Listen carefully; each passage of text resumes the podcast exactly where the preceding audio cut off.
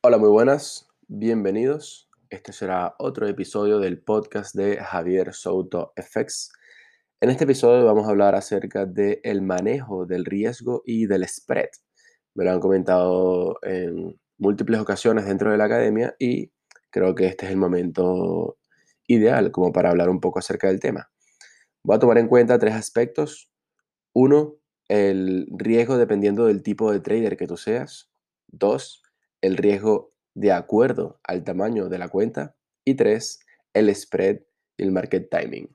Esta será una sesión un poco corta, la verdad, no será muy extensa, pero quiero ir y recalcar, mm, quiero ir al grano para recalcar los, los puntos más importantes de cada uno de estos, de estos aspectos. Entonces, primero y principal, hablando del manejo del riesgo del spread, y voy a comentar, voy a comenzar hablando del riesgo dependiendo del tipo de trader que tú seas. Tú puedes ser un, trader mm, arriesgado o puedes ser un trader un poco más conservador. Siempre el arriesgado a la larga no le termina yendo del todo bien, ya que los rendimientos em, se dificultan y merman, merma bastante las pérdidas que va teniendo este trader arriesgado. Con trader arriesgado no significa que eres agresivo y tal, y, y vas a por más siempre porque eres un luchador. No, significa que estás siempre arriesgando más de lo que debes y eso puede desequilibrar mucho la psicología del trader. Por eso los traders conservadores siempre tenderán a tener un mejor resultado tanto en el mediano como en el largo plazo, ya que la psicología no se les ve afectada por esas pérdidas que pueden ir tomando distintos traders más agresivos. Entonces, también depende de si eres swing trader o si eres scalper. Entonces, un swing trader es un trader que opera más a largo plazo y un scalper es alguien que opera a muy corto plazo. Entonces, tú puedes ser scalper, intraday trader, eh, swing trader. Básicamente, da igual el tipo de trader que seas, ya que el manejo del riesgo debería ser el mismo.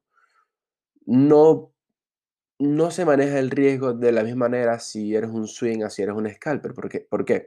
Por ejemplo, mm, nuestra manera de operar, nosotros, nosotros somos scalper y dentro del scalping nuestras operaciones son bastante cortas de tiempo y de pips, de puntos para bien sea de take profit o bien sea de stop loss.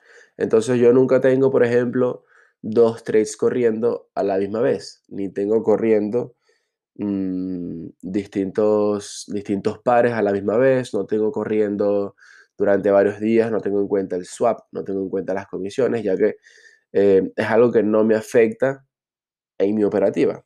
Y esto es lo que me va a traer al segundo punto, que es la cantidad de trades que tengo corriendo al mismo tiempo si yo estoy operando con un 1 o un 2% de riesgo por trade y veo que tengo 3 o 4 operaciones corriendo, significa que tengo corriendo ahora un 8% de riesgo en el peor de los casos. Está bien que en el peor de los casos en tu operativa ese día pierdas un 8%. Un 8%. Evidentemente, ese manejo del riesgo no está bien ejecutado y no está bien efectuado. Entonces, si yo creo que para este tipo de traders lo que les recomendaría sería tener fijado un porcentaje tanto diario como semanal de riesgo tomado, ya que evidentemente no será difícilmente podría ser que el riesgo que estás tomando sea el riesgo que, porque si tienes cuatro o cinco trades y eres buen trader, evidentemente, mm, es muy difícil que los cinco trades se te vayan al stop. Pero si estás operando uno o dos trades al día, como mucho, tienes que tener fijado que como máximo vas a perder una cierta cantidad porcentual de tu cuenta. Entonces, eso es lo que tienes que tener siempre, siempre, siempre en cuenta, ya que una vez que llegues a ese target de pérdidas, básicamente, ahí tienes que tener la madurez y la disciplina que amerita y que necesita el trading para tú decir, no voy a operar más por el día de hoy porque ya he llegado al máximo de pérdidas que estoy dispuesto a tomar y que mi plan me dice que mm, no puedo continuar teniendo estas pérdidas. Ese ha sido todo el escenario con respecto al punto número uno. En el punto número dos, quiero hablar acerca del riesgo que va a ir tomando el trader de acuerdo al tamaño de la cuenta que está operando. Entonces, con el tamaño de la cuenta, puede ser una cuenta entre comillas grande, entre comillas pequeña. ¿Qué pasa? Que evidentemente los traders de cuentas pequeñas son más propensos a arriesgar más de lo que deberían.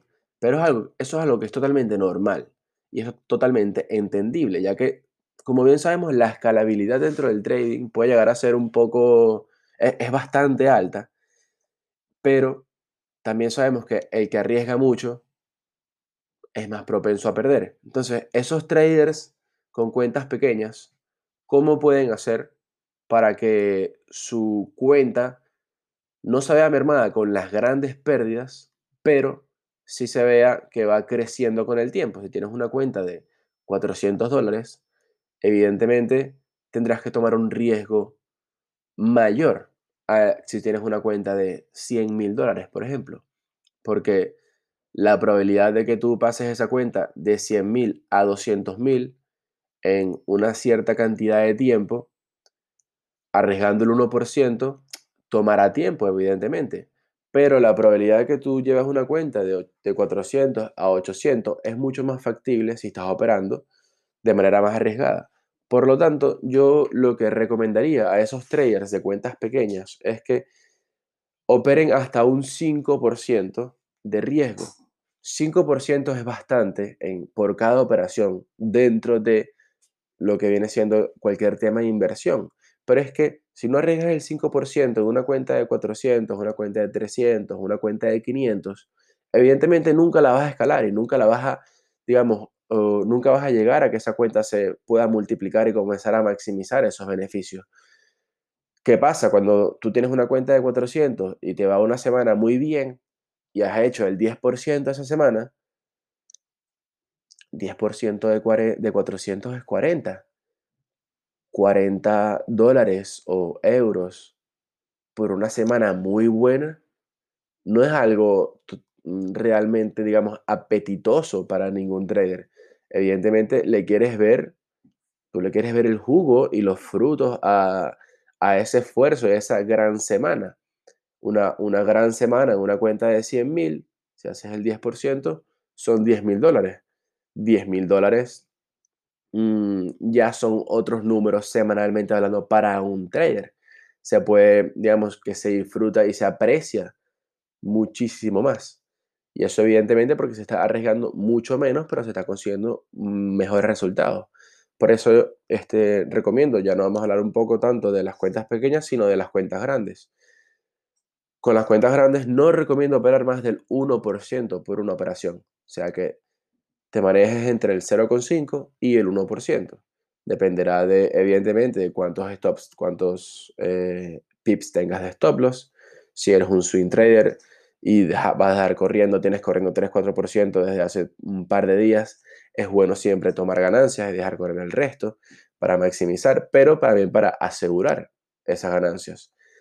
Hay muchos traders ahora que evidentemente eh, no tienen la posibilidad de tener una cuenta grande porque no poseen el capital. Pero hoy por hoy hay muchas posibilidades dentro del trading y muchas oportunidades que sé que se pueden, se pueden aprovechar dentro del mercado. Y con esto me refiero a las cuentas de fondeo. Las cuentas de fondeo son, digamos, la salvación y la esperanza que necesita el trader de a pie. El trader de antes, que tenía solamente 500 dólares, pero era muy buen trader, se veía siempre mm, estresado y frustrado por el hecho de que esos 500, que es muy buen trader, pero de que los 500 dólares no se pueden ir multiplicando, o sea, no se puede vivir con una cuenta de 500 dólares, evidentemente.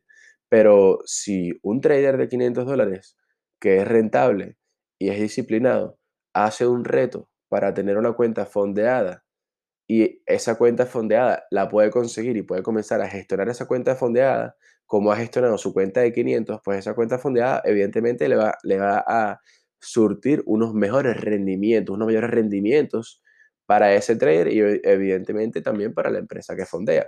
Entonces, eso es algo que ha facilitado muchísimo la transición del trader, ya que el hecho de poder conseguir una cuenta muy grande con simplemente el conocimiento que te piden de, mm, bueno, el requerimiento es que llegas a un cierto porcentaje mensual y que te mantengas en el tiempo, no te puedes salir estos parámetros, tienes que pagar un fee, etcétera. Dependerá de un poco de lo que, de lo que es cada, cada empresa de fondeo. Si quieren que amplíe un poco más todo lo que tiene que ver con las empresas de fondeo, estos temas de, de mm, traders nuevos operando con cuentas fondeadas, traders viejos, o sea, que tienen ya más tiempo dentro del mercado operando con cuentas fondeadas, díganme, déjamelo saber en los comentarios o en las redes sociales o en las sesiones en vivo que hacemos todos los días para saber que, mm, más o menos qué temas quieren que vaya hablando. Y como último aspecto del día de hoy, quisiera hablar acerca del spread y del market timing. Entonces, el spread es básicamente la comisión que te cobra el broker que tiene como diferencia entre el precio de compra y el precio de venta. Entonces, cuando tú entras a una operación, el, broker te cobra una comisión y también te cobra lo que la cantidad de spread que tenga en ese momento. Mucha gente me, Javier, tengo 3, 4 pips de stops y cuando tengo tantos stops, si yo quiero tener unos un take profit de 15 o de 20 pips, eso significa el más del 10% de tu, de tu operativa. Si tú quieres tomar 20 pips y ya solamente 4 pips significan tu, significan tu spread, ya tienes ahí un 20% menos de ganancia simplemente gracias al spread. Entonces ahí podríamos tener dos escenarios. Uno, el broker que estás operando, con el que estás operando, es un broker muy malo que no tiene la suficiente liquidez dentro del mercado y no tiene sentido que estés operando con un broker que te cobre tanta comisión. Evidentemente, ahí lo que tienes que hacer es mudarte a otros brokers. Por ejemplo, dentro del curso recomiendo que se abran cuenta con London Capital Group, que es un broker el cual se interesa por, por, sus, por sus operadores, por sus traders y te dan acceso a educación. Entonces ellos básicamente les interesa, ellos van a ganar gracias a ti por las comisiones, pero si tú pierdes y pierdes tu dinero, ellos no ganan nada. Pero si tú te mantienes ganando, evidentemente ellos van a ganar más. Les interesa más a ellos que tú estés ganando a que tú estés perdiendo. Entonces por eso ellos te dan acceso, si tú, si tú creas una cuenta, tanto demo como real, da igual, dentro de London Capital Group con el enlace de la academia, yo directamente te doy acceso a una academia aparte que ha creado el broker para enseñar a esos traders y yo siempre recomiendo tener otros puntos de vista de otros traders y de otras maneras de ver el mercado, ya que cuando estás aprendiendo siempre, siempre, siempre viene bien tener otra opinión. Da igual de quién sea, sea otro trader, sea de un inversor, sea de un swing trader y tú eres scalper, sea de CFDs y tú operas en Forex Da igual, básicamente, la operativa y la mentalidad, pero siempre viene bien más conocimiento cuando se está aprendiendo. Entonces, recomiendo London Capital Group, recomiendo IC Markets, recomiendo Traders Domain también para los que están en Estados Unidos. Traders Domain es, un, es el mejor broker que puedes conseguir hoy por hoy. Y Tickmill también. Tickmill me parece, es un broker que estoy probando ahora y la verdad he tenido bastante buenos resultados con ellos. Las comisiones son bastante, bastante bajas. Este, yo antes estaba utilizando también Vantage FX, no tenía ningún problema hasta que vi que las comisiones estaban poniendo un poco altas. Este, las plataformas estaba también, tenían mucho lag y mm, no era tan fluida la, este, la experiencia dentro del MetaTrader mientras estaba operando. Con Tickmill ha ido bastante fluido. Entonces, eso, el tema del spread con respecto al broker, pero también el spread va a depender de la liquidez que haya en ese momento en el mercado. Entonces, a lo mejor tú estás en un buen broker, tú puedes estar operando con London o con IC Markets, por ejemplo, y tener 3 o 4 pips de stop, o 5, o incluso 8 pips de, spread, perdón.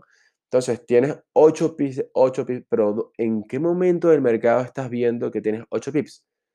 En el momento de que tienes cerrado London, tienes cerrado New York, está por abrir Asia, es un momento en el que el mercado no tiene liquidez suficiente y aumenta los precios, o sea, aumenta el spread, que es la comisión que te va a cobrar el broker, porque no tiene la suficiente compra-venta eh, tanto en ese par como en ese mercado en ese momento en específico. Entonces ahí yo estaría teniendo en cuenta el no operar durante esos momentos, durante ese tiempo en el mercado. ¿Por qué? Porque no tiene sentido para ti estar operando en un momento en el que, uno, el, broker te va a cobrar más, más spread y más comisión. Dos, el mercado tiene menos liquidez. Tres, al tener menos liquidez, ¿qué va a pasar? Se va a mover mucho menos el mercado. No tiene sentido que estés en una operación o que entres en una compra o en una venta cuando el mercado mm, se está moviendo para arriba y para abajo, 2, 3 pips, 2, 3 pips, 2, 3 pips, cuando esos no son los movimientos que evidentemente tú no estás eh, buscando. Y bueno, eso, eso es todo por ahora, por esta sesión de, de podcast del, del, día de hoy. Hablamos de el manejo del riesgo y del spread. Espero que haya quedado claro estos temas y para mm, futuras sesiones de podcast de acuerdo al tema que quieren que hable. Siempre viene bien que me digan en los comentarios y me dejen en las valoraciones em, qué ha sido lo mejor, qué ha sido lo peor, con qué están de acuerdo, con, qué no están de acuerdo. Y así puedo conversar también con ustedes y saber qué es lo que están buscando y qué es lo que quieren que me enfoque en un futuro para otras sesiones. Nos vemos en el siguiente live y nos vemos en la siguiente operación. Hasta luego. Chao, chao.